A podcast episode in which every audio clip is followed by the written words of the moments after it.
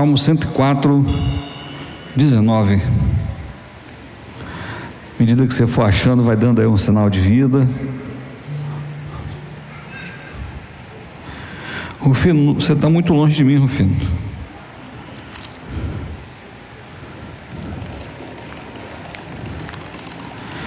Já não me chama mais para tomar café.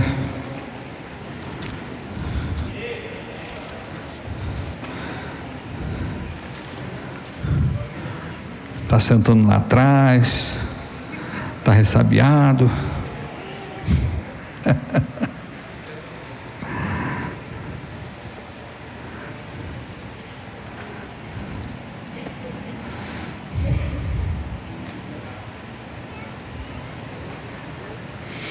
Cento e quatro, dezenove. Você achou? Dá um sinal de vida aí. Amém. Diz assim a palavra do Eterno. Foi ele quem fez a lua para marcar as estações, e o sol conhece seu ocaso. Mais uma vez, foi ele quem fez a lua para marcar as estações, e o sol conhece o seu ocaso. Dá um abraço gostoso aí na sua Bíblia. Se você sente a vontade, eu gostaria que você repetisse após mim. Essa é a minha Bíblia. Eu sou o que ela diz que eu sou, eu tenho o que ela diz que eu tenho, eu posso fazer o que ela diz que eu posso fazer. Nesta hora, eu serei ministrado pela inerrante, infalível, incomparável, indestrutível, santa e poderosa palavra de Deus. E eu corajosamente declaro: a minha mente está alerta, o meu coração está receptivo, e eu nunca mais serei o mesmo. Em o nome de Jesus. Se você crê e concorda, aplauda esse Deus maravilhoso, soberano, bendito, excelso sublime, aleluia. Eu quero falar sobre a importância de você conhecer o calendário de Deus. Nós temos ministrado algumas, algumas palavras sobre essa temática, e se eu não me engano, essa já é a quarta palavra nesse sentido. Eu quero dizer para vocês que a gente nem mergulhou ainda, porque tem muita coisa a respeito desse tema.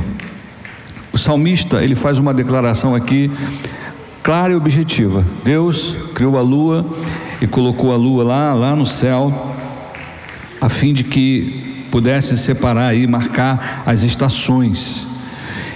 E é interessante porque a lua também faz parte de um instrumento que Deus usa como seu calendário.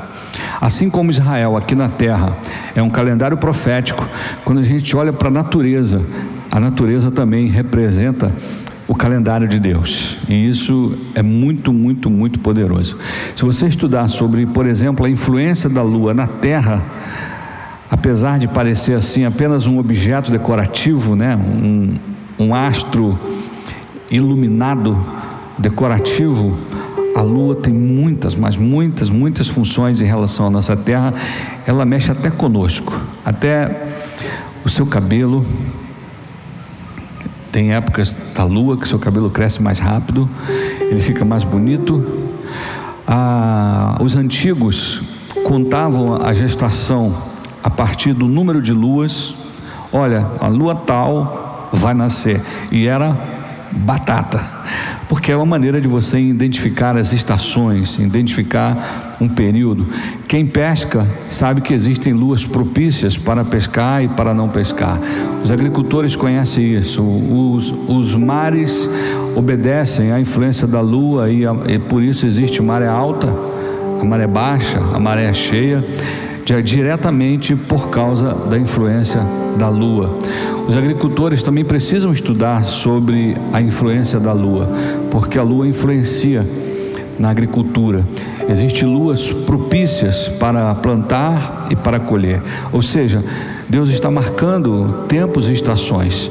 Algumas pessoas estão é, impressionadas e com o sinal da vinda de Jesus, a famosa lua de sangue os eclipses que aconteceram recentemente, marcando aí mais uma lua de sangue e apontando também para um dos sinais da vida de Jesus. Então, tudo isso que eu estou compartilhando com vocês tem a ver com o calendário de Deus.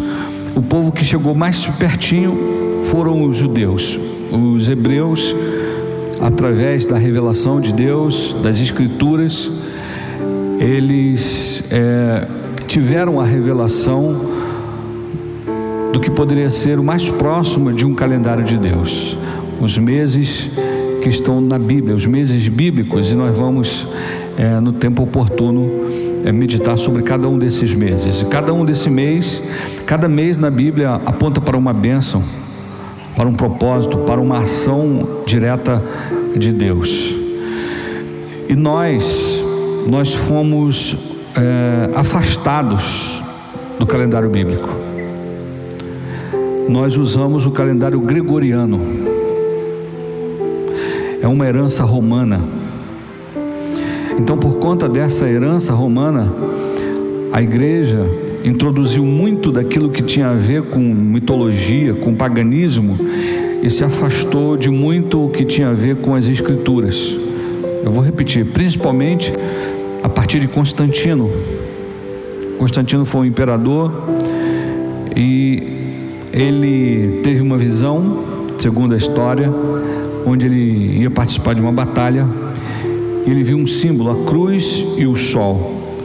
A cruz apontando para Cristo e o sol tinha a ver com toda uma crença já é, pagã do solstício, do Deus Sol. Daí, todas as datas que a igreja comemorava biblicamente foram é, deslocadas para datas pagãs. Ou seja, houve um desalinhamento do calendário gregoriano, trazendo isso para o cristianismo, com o calendário de Deus, que é muito comum até hoje no judaísmo. Você está aqui ou não? O que eu estou querendo dizer é que, principalmente a partir de Constantino, houve esse desalinhamento. Nós nos afastamos daquilo que seria o calendário de Deus, das festas bíblicas e fomos introduzindo outras festas que não tem nada a ver com a Bíblia. Como São João, por exemplo, e tantas outras aqui que eu não vou nem falar para não te entristecer. Você está aqui? Então, essa palavra, esse período que nós vamos estudar sobre o calendário bíblico, é na verdade um, um resgate, um retorno a, a esse alinhamento para que a gente possa fluir melhor alinhados ao calendário bíblico. Deus perdoa o tempo da ignorância. Mais uma vez que você tem um conhecimento, você flui melhor naquilo que Deus está ensinando. Quantos estão aqui, digam amém. Então, esse salmo, foi ele que fez a lua para marcar as estações. Se Deus fez a lua para marcar as estações, por que, que eu e você vamos marcar as estações é, alheio a uma realidade de Deus? Deus, se os céus manifestam a glória do Senhor, o firmamento, as obras de Suas mãos, se Deus tem um, um, um, um sinal profético na terra, como é Israel, e a própria natureza revelando o calendário de Deus, então nós precisamos conhecer. Isso não tem nada a ver com é, astrologia, não tem nada a ver com horóscopo, não tem nada a ver com signo, tá? Não tem nada a ver com nova era, com magia. Isso tem a ver com a Bíblia. Para você ter uma ideia, nesse desalinhamento, o nosso mês, por exemplo, de janeiro, é na verdade derivado do deus Janus. Quem é Janus? Era um camarada de duas cabeças, que um olhava para frente, outro olhava para trás. Anteriormente ele era conhecido como Caos, porque ele não tinha forma. Olha, ele não tinha forma. Mas quando deram uma forma para ele, ele recebeu essa forma de um aparente de um homem com duas cabeças, uma olhando para frente, outro olhando para trás, alguém que está sempre olhando para, para o futuro e alguém que está sempre olhando para o passado, mas na verdade está desalinhado com o presente. Porque ninguém vive olhando só para o futuro e nem olhando só para o passado. Você vive no presente. Quantos estão aqui? E aí é o verdadeiro caos. Há um, por conta dessa influência, há um travamento em, em janeiro. Você pode perceber que janeiro é complicado. Complicado primeiro que vem IPTU, IPVA, matrícula, é mensalidade das crianças, é não sei o que, é tanta coisa em janeiro, tanto imposto, que você fica é, desanimado. E aqui no Brasil se convencionou popularmente, eu não concordo, é apenas uma convenção popular, de que o ano começa só depois do, do carnaval. Então, essa é uma, uma influência ainda pagã, é uma influência romana, onde muitas vezes a igreja mesmo entra em concordância. Ah, é verdade, só depois do carnaval. Não, é verdade. Em janeiro ninguém faz nada, é verdade. E aí a gente, em vez de se alinhar com o relógio, o calendário de Deus, a gente continua aliado a um relógio de origem mitológica, pagã.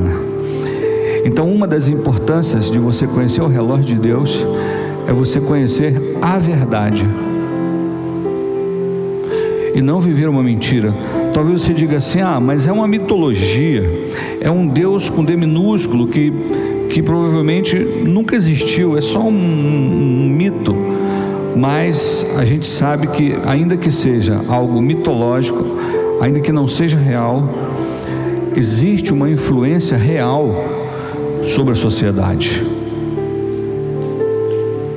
Isso é realidade. Então a sociedade ela é influenciada por essa, digamos assim, por esse espírito de, de, de, de entroncamento, de paralisação, de, de desacordo, desarmonia, de desalinhamento. E quando você vai ver o calendário judaico, por exemplo, o calendário bíblico, o primeiro mês é o mês de Nissan. Março, abril. Março, abril se comemora o mês de Nissan. E Nissan é tremendo porque tem a ver com bênçãos de Deus, tem a ver com, fertilidade, tem a ver com vida. Isso é maravilhoso. Você perceber que a gente biblicamente, tem um mês em que não tem a ver com um paganismo, não tem a ver com uma, uma, uma divindade mitológica, não tem a ver com uma cultura romana, mas tem a ver com uma cultura bíblica. Por isso, esse, esse resgate é importante, porque precisamos conhecer o calendário de Deus, para a gente conhecer a verdade. Conhecereis a verdade, e a verdade vos libertará. Você pode romper em novembro, em dezembro, em janeiro. Você pode realizar muitas coisas em janeiro. E quando chegar em fevereiro você já está arrebentando, porque a sua vida não vai começar depois do carnaval. Quantos são entendendo, digam amém. Então a gente precisa conhecer a verdade para confrontar a mentira. Então, o que eu faço com aquilo que eu conheço? Eu preciso, em primeiro lugar, então, conhecer o calendário para eh, que eu possa viver a verdade. Em Gênesis 1,14, olha que, que outra indicação diz assim: haja luminares no firmamento do céu, a fim de separar o dia da noite, e sirvam eles de sinais para definir as estações, dias e anos. Essa palavra estação, ela, ela é muito abrangente. Porque quando você fala de estação, você fala de uma série de coisas importantes. Você fala de estação própria para plantar, de estação própria para casar, de estação própria para se mudar, de estação própria para estudar, de estação própria para investir, para descansar. Você discernindo as estações, você discerne aonde, o que o que deve ser feito, aonde deve ser feito, de acordo com o tempo que Deus já estabeleceu. Alô? Digamos que alguém aqui já trabalhou com agricultura? Bom, digamos que você conhece alguém que trabalha com agricultura. A pessoa nunca fez faculdade de agronomia, é, de nada disso mas ela empiricamente, ela através da, do conhecimento dos seus antepassados, percebeu que em determinado tempo, determinada estação, determinada lua é boa, por exemplo, para se plantar o milho. E aí se pergunta: poxa, mas aquele agricultor, ele, os milhos que ele planta, eles crescem rápido, ficam mais fortes. Qual será o segredo, além da terra adubada? Qual será o segredo, além do cuidado? O que está por trás disso? Exatamente discernindo as estações certas. Porque Deus declarou que há tempo para tudo: tempo para plantar, para colher, para nascer, para morrer, para rir, para chorar, para ficar, para ir embora. Então, como eu discerno o tempo? Conhecendo as estações. E como eu conheço as estações? Conhecendo o calendário de Deus. Porque conhecendo o calendário de Deus, eu vou saber o que, que eu devo fazer em cada estação.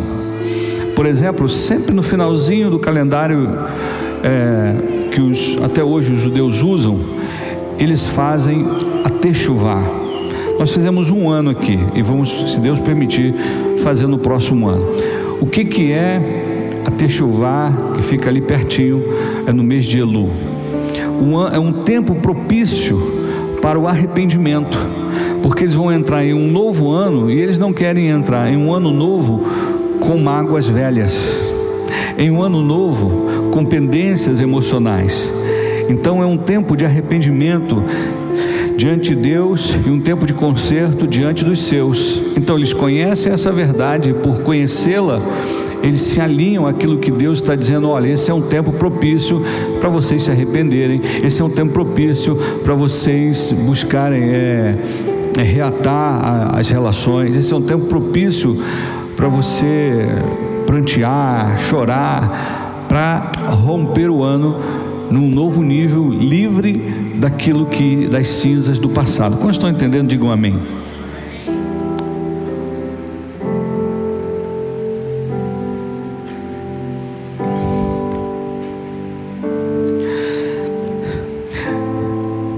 Mateus 2, 2 diz assim: Indagavam os sábios do Oriente: Onde está aquele que é nascido rei dos judeus? Pois do Oriente vimos a sua estrela e viemos adorá-lo. Há uma corrente de estudiosos que fala que os sábios, esses sábios do Oriente, eles conheciam muito, muito de astronomia, conheciam muito da Torá e conheciam muito dos ensinos que falavam a respeito das estações e da vinda do Messias. Então, olha que maravilhoso. Observando uma determinada estrela, eles perceberam aquela estrela é o sinal da chegada do Messias. Por quê? Porque já estava no calendário de Deus que o Messias chegaria num determinado tempo. E o que apontou para aquele tempo? A estrela. E eles então seguiram, foram até Jerusalém para procurar Jesus. O que que qual a importância desse conhecimento? Ou seja, eles foram ao lugar certo na hora certa.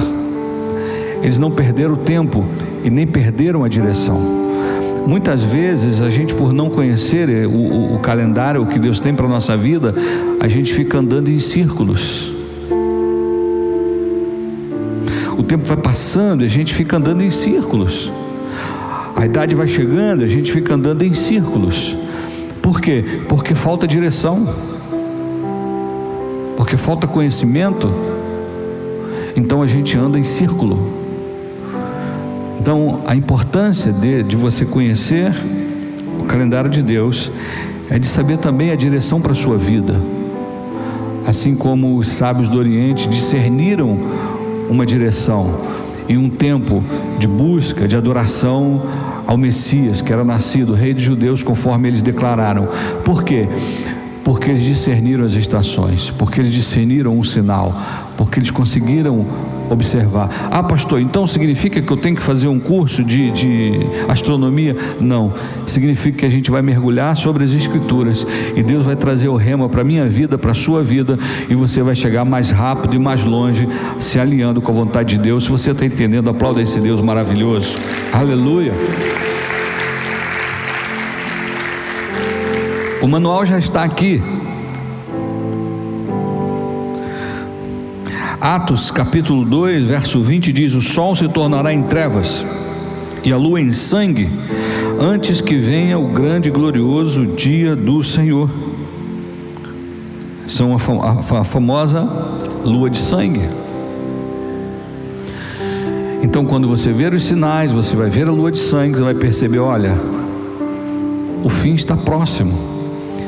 E podemos dizer hoje, sem dúvida, ninguém é louco para dizer o dia, a hora, que ano, mas certamente estamos muito perto do fim. Por quê?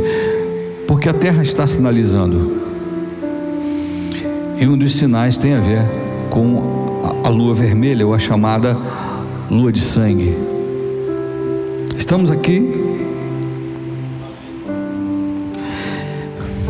O primeiro mês começou com Moisés, na verdade, o mês de Nissan ou Abib quando é Deus tira o povo do Egito, o propósito agora era: Moisés começa a contar de novo. Êxodo 23, 14. Se puder colocar na tela 23 de 14 até o 16.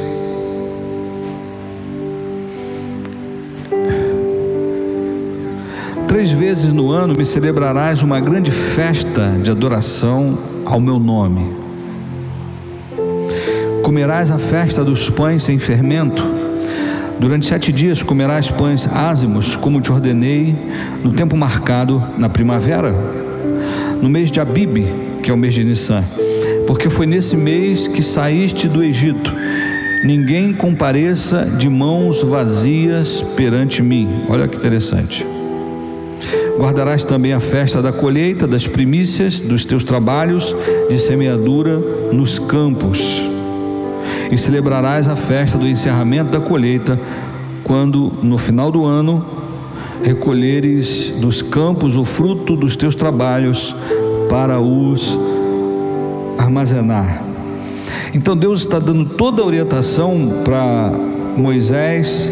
Em outras palavras, Deus está dizendo assim: Moisés, nós vamos zerar o relógio e eu vou te dar um calendário. Você vai começar agora marcando a saída do povo do Egito.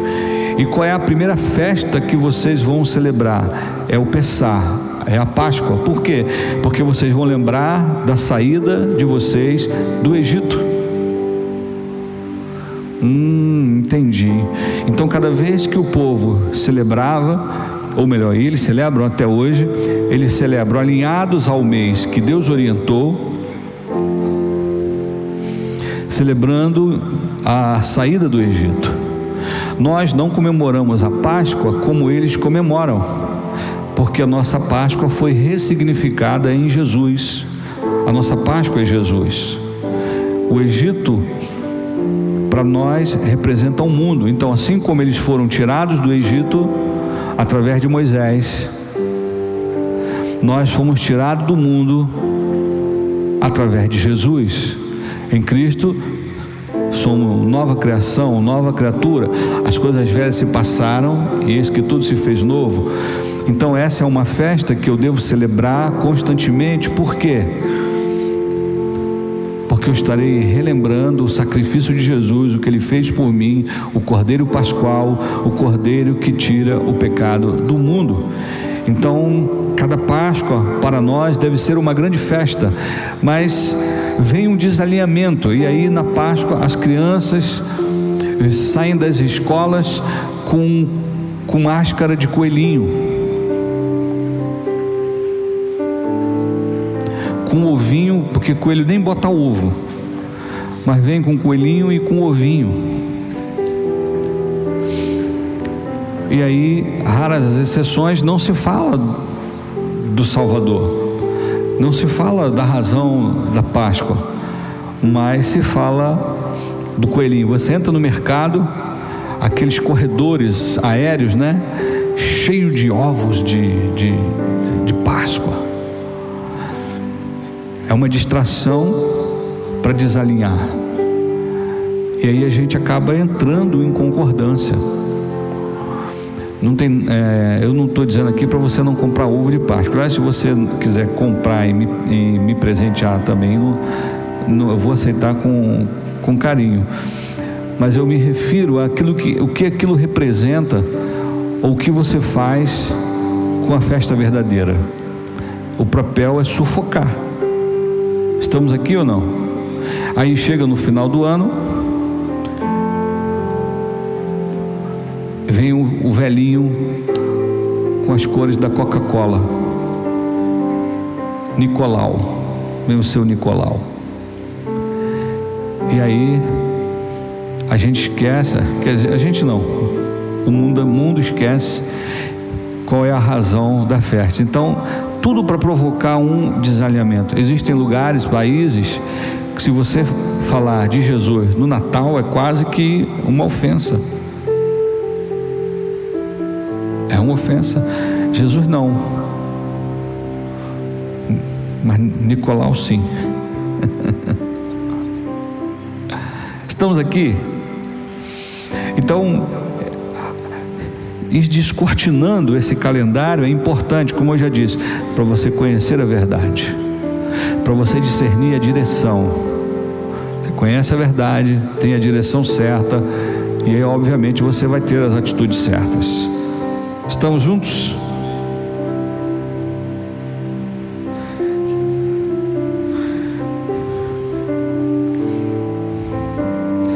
Êxodo 12, 2.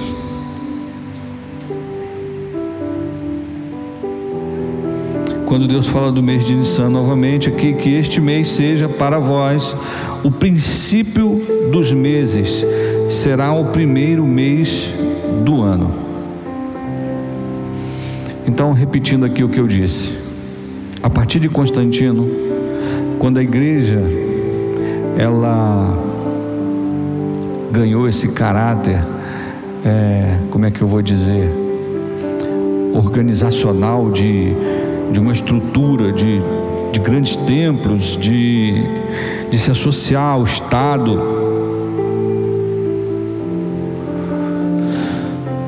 Então, ela foi deslocada dessa agenda. Qual era a desculpa ou a razão principal? diziam eles, tá, gente? isso aqui não é minha opinião, estou dizendo o que eles diziam. Bom, nós vamos afastar o cristianismo dos judeus, porque os judeus mataram Jesus. Então, esse é o pensamento ah, paganizado. Então, nós vamos, se os judeus é, é, traíram Jesus, se eles mataram Jesus, então nós vamos levar o cristianismo o mais longe do judaísmo possível. E nisso nós fomos perdendo a nossa identidade e as nossas raízes. E aí é introduzido no cristianismo uma série de adoração, inclusive pagã, até surgir na igreja, na primeira grande igreja oficial, uma padroeira, se é que você me entende. Estamos aqui? Então, entender a importância desse tema é dizer: rapaz, tem coisas aí que eu preciso saber, porque eu quero me alinhar não ao calendário pagão, ainda que você é, viva debaixo desse calendário, a tua alma, teu espírito, a tua influência espiritual não pode ser regida por ele porque o mundo já é maligno. Mas você não, eu quero ser regido pela agenda de Deus, pelo calendário de Deus, e eu estou tendo conhecimento disso, portanto, eu não vou mais agir daquela forma, eu vou agir dessa forma. Glória a Deus. A verdade nos liberta.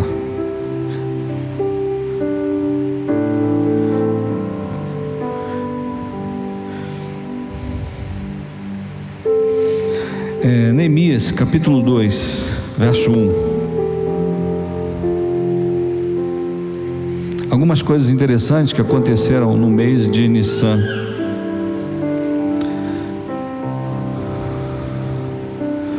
No mês de Nissan, que é a Bíblia, isto é, entre março e abril, é interessante, está muito explicadinho ali, do vigésimo ano do rei Artaxerxes, na hora de servir-lhe o vinho, levei-o ao rei.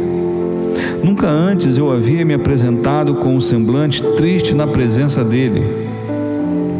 Por esse motivo me indagou: por que o teu rosto está entristecido se não estás enfermo? Isso só pode ser tristeza da alma. Então, nesse momento, tive medo e justifiquei ao rei que o rei viva para sempre, como meu rosto não estaria triste se a cidade em que está o sepulcro dos meus pais está completamente destruída e as suas portas consumidas pelo fogo? Até aqui. O que, que está acontecendo? Nós estamos aqui, através de Neemias, no mês de Nissan. Como eu disse, janeiro para nós para muita gente é praticamente um mês morto. Sim ou não? Se eu falar isso, sim ou não? Né? Ah, não, só depois do carnaval. Depois do carnaval a gente vê isso. Então parece que é um mês ali é, paralisado por causa dessa cultura romana.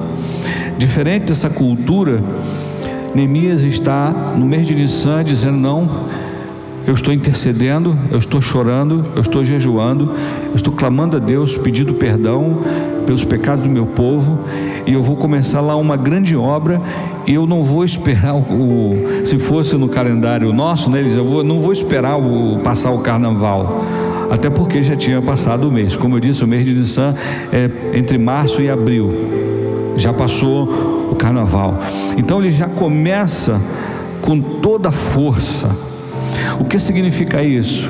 Que nós vamos chamar janeiro de Nissan? Não. Mas significa que a gente vai transicionar a nossa mentalidade e tirar a sintonia daquilo de que o mundo convencionou para entrar em sintonia com aquilo que Deus convencionou. Você não precisa ter um calendário é, é lá literalmente é bíblico ou judaico, mas você precisa ter os princípios.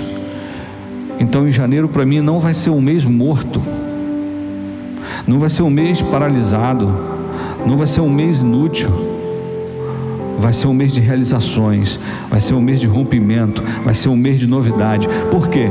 Porque muitas pessoas fazem promessas de dezembro para janeiro e quando chega janeiro não fazem absolutamente nada. Não, ano que vem, ah meu Deus, eu vou começar aquela dieta. No ano que vem eu vou começar a estudar igual um doido. Ano que vem eu vou ser o melhor marido que minha esposa poderia ter. Ano que vem eu vou ser o melhor filho. Quando chegar janeiro, aí chega janeiro, não muda nada. Todos esses anos nessa indústria vital, essa é a quinquagésima quarta vez que isso me acontece. Estamos juntos? Estão prontos para se mover um, pelo relógio da eternidade? Amém? para a gente descortinar esse calendário e alinhar a nossa vida a ele. Como eu disse, não é uma questão de religiosidade. Olha, agora não vamos chamar mais os meses, janeiro, fevereiro, vamos chamar é mês de Nissan, o mês de Habib, o mês disso, o mês. Não, não é nada disso. É apenas ter o conhecimento para a gente se alinhar ao calendário de Deus. Porque, infelizmente, nós estamos nesse mundo e existem protocolos que precisam ser seguidos. Estamos juntos?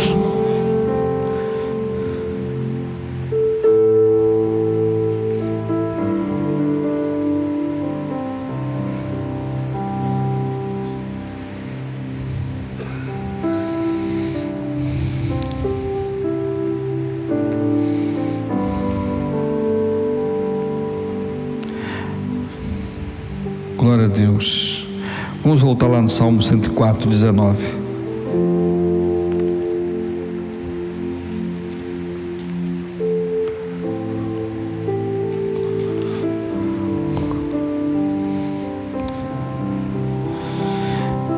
Então foi ele que fez a lua para marcar as estações, e o sol conhece o seu ocaso.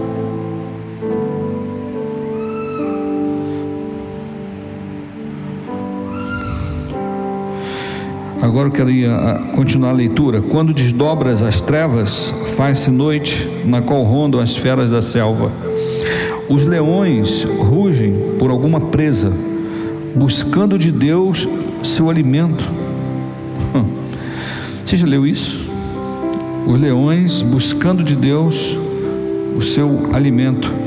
Eu vi até a história de um caçador que a sua arma pifou e o leão vinha se aproximando. Ele dobrou o joelho e pediu o livramento a Deus.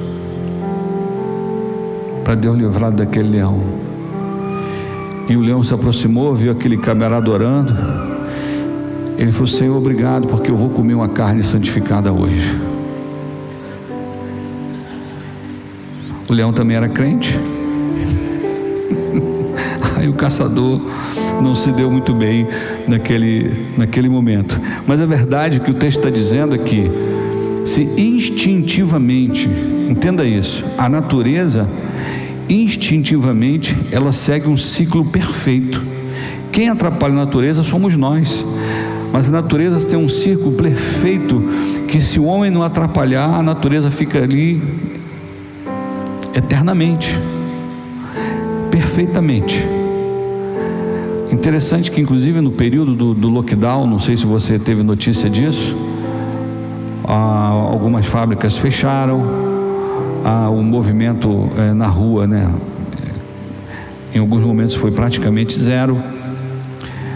E se teve notícias de que alguns rios eh, voltaram a ter até peixe porque diminuiu a poluição.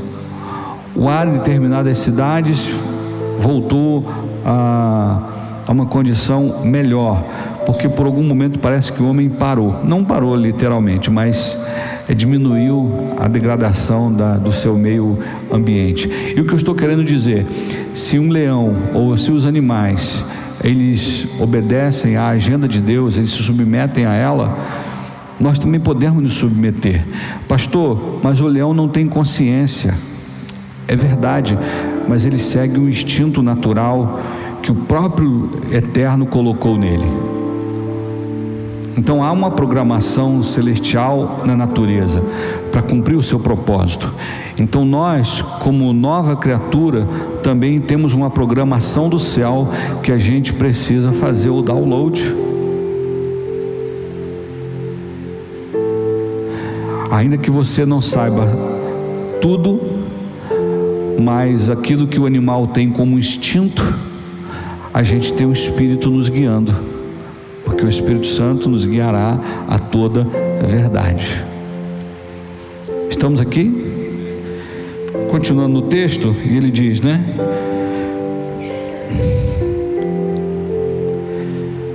Ah, os leões rugem por alguma presa buscando de Deus seu alimento mas ao nascer do sol recolhem-se e vão se deitar nos covis. O homem sai para seu trabalho, para o seu labor, até o pôr do sol.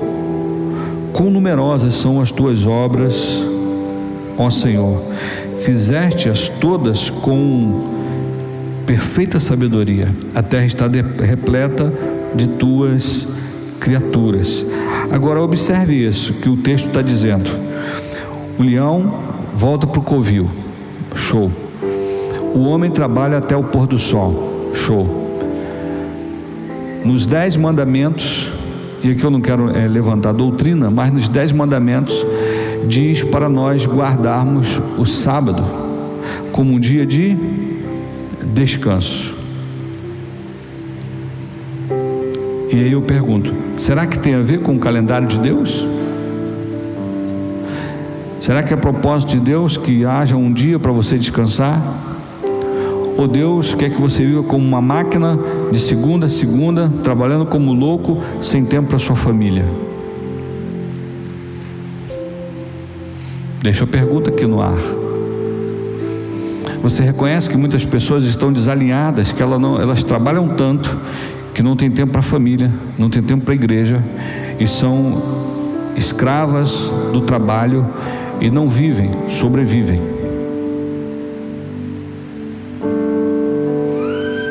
E algumas pessoas podem até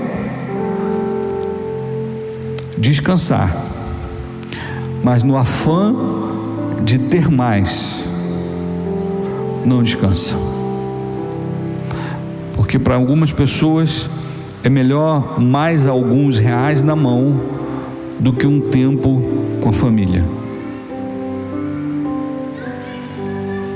Mais algum dinheirinho na conta do que um tempo de descanso. O que, que é isso, pastor? Desalinhamento. É maravilhoso quando você vai em Israel quando da sexta-feira, o pôr do sol, as lojas se fecham, shoppings se fecham, comércio se fecha, tudo vai se fechando.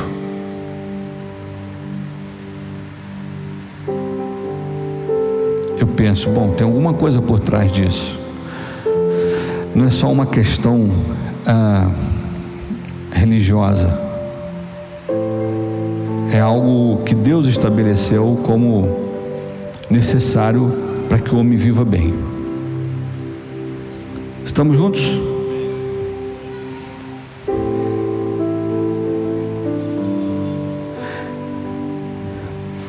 Três perguntas que eu devo me fazer em relação a esse calendário. Se Deus estabeleceu eh, as estações, se Deus colocou a lua como uma referência, eu preciso me perguntar: esse tema, ele me interessa? Porque até aqui eu vivi sem saber disso.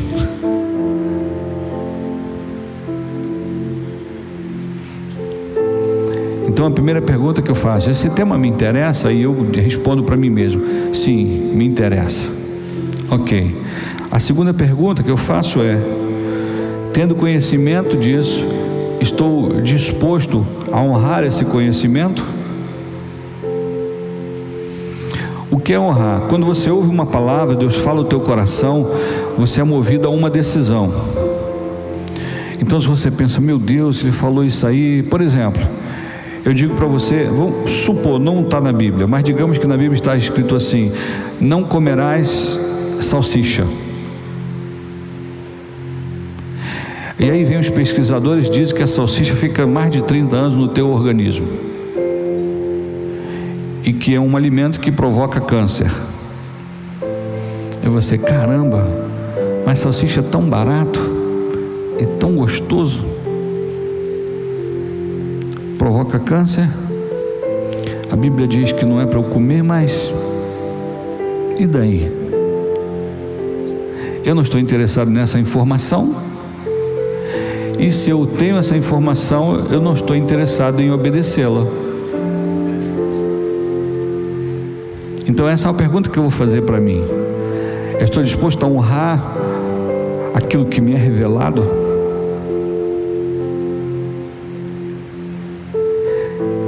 E honrar tem a ver com aplicar, e aplicar e reproduzir.